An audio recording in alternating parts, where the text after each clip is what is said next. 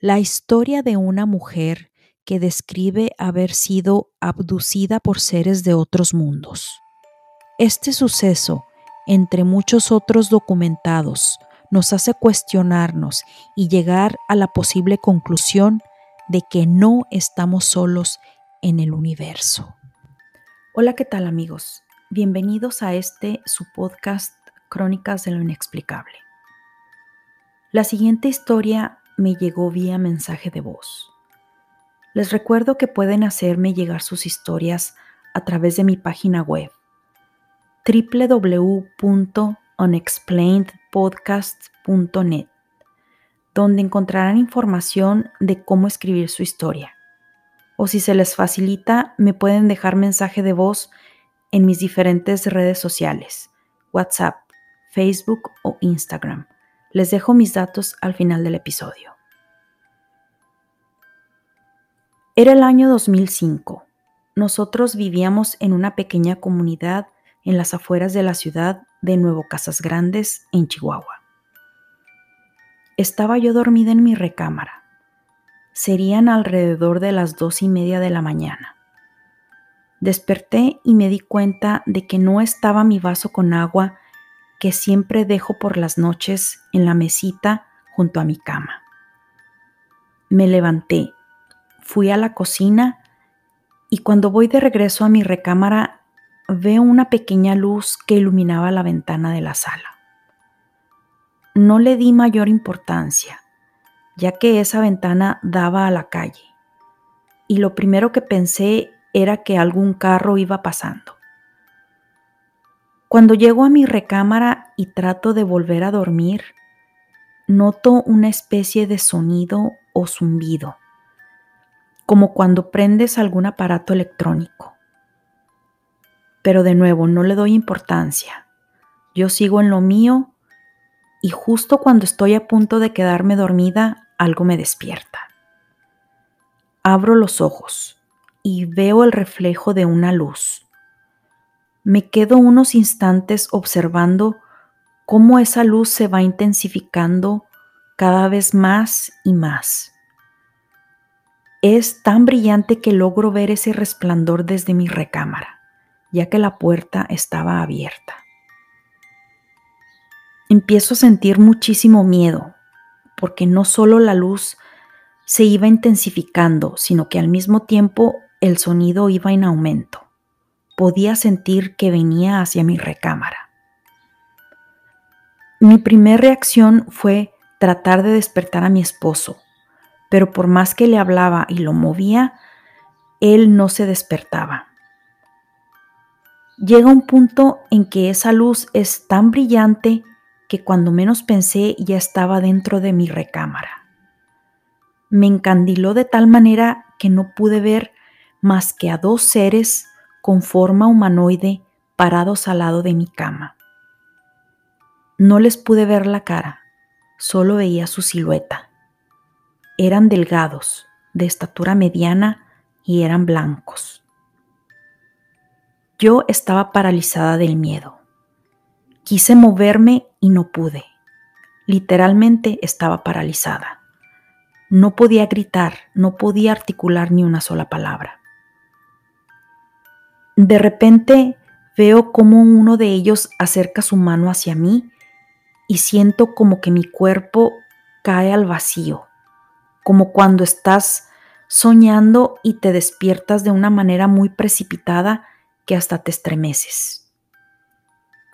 Acto seguido me veo en una cama metálica como una plancha de quirófano.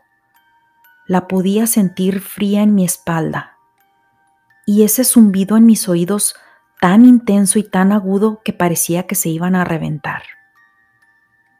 Aquí hago un paréntesis ya que es importante este dato. Yo tengo una lámpara en mi mesita de noche. Yo siempre la prendo para leer un poco antes de irme a dormir. Esa lámpara siempre está conectada. Cuando yo regresé de la cocina, recuerdo muy bien que pude ver el enchufe desconectado colgando de la mesita de noche. Se me hizo raro porque nadie mueve mis cosas, pero no le di importancia. así lo dejé. Cuando yo me veo en esa mesa, veo alrededor de mí más seres blancos. No les puedo ver el rostro, solo veo su silueta y empiezo a sentir una pesadez tremenda en mi cuerpo. Mis piernas y mis brazos se sentían muy pesados, pero a la vez sentía como si me estuvieran conectando a una fuente de poder, como cuando tienes una descarga eléctrica. Yo les pregunto que quiénes son, que qué quieren de mí, que por favor no les hiciera nada a mis hijos. Y sorpresivamente ellos me responden. Me dicen, nada malo les va a pasar a tus hijos. Esta comunicación fue un tanto extraña, ya que no hubo palabra articulada. Todo lo escuchaba en mi mente. Era como si lográramos leernos los pensamientos. No sé cuánto tiempo pasó, tal vez fueron unos 15 o 20 minutos en esa posición, acostada yo sin poder moverme y sintiendo esas descargas eléctricas en todo mi cuerpo. De repente, en un abrir y cerrar de ojos, estoy en mi recámara, acostada en mi cama, pero no hay luz, no hay seres, no hay nada. Volteo a ver el reloj y eran las 5.40 de la mañana. Habían pasado varias horas desde que yo me había levantado a la cocina por el vaso con agua. Mi primer pensamiento fue creer que había sido un sueño, o más bien una pesadilla. Yo seguía aterrada. Mi cabeza daba vueltas de tanto pensar qué fue exactamente lo que pasó. Por un lado me convencía de que todo había sido un sueño, ya que la experiencia me parecía imposible de que ocurriera. Yo por lo general es raro que sueñe, o al menos nunca recuerdo mis sueños. Por otro lado, algo muy dentro de mí me decía que no lo había soñado, pues me dolían los brazos y las piernas, sentía el cuerpo muy extraño, como adormecido. Otra cosa importante que debo mencionar es, nosotros tenemos un perro que por lo general ladra mucho. Él cuando escucha cualquier sonido o llega alguna visita que no conoce, de inmediato ladra. Curiosamente, esa noche yo no lo escuché ladrar. Cuando amaneció, todo lucía muy normal. Ese día era un sábado. Salgo, checo a mi perro y no noto nada extraño. Mis, hijos siguen durmiendo.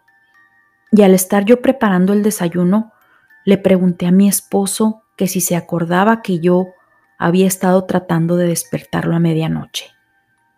Él me respondió que no había sentido ni había escuchado nada. Prendo la televisión y veo en las noticias locales que había habido un cortocircuito cerca del área donde vivimos y que se había incendiado un árbol. Vecinos reportaron el hecho alrededor de las 2 de la mañana. No le doy importancia a las noticias, pero cuando uno de mis hijos se levanta y viene a la cocina, me pregunta que qué estaba yo haciendo despierta a medianoche. Cuando me dice esto, debo admitir que sentí mucho miedo le pregunté que de qué estaba hablando. Él me dice que se levantó al baño y que se veía una luz por debajo de la ranura de la puerta de mi recámara. Aparentemente mi puerta estaba cerrada. Cuando escucho esto, me quedé atónita, totalmente sorprendida. Cuando voy a la recámara, veo que la lámpara sigue desconectada.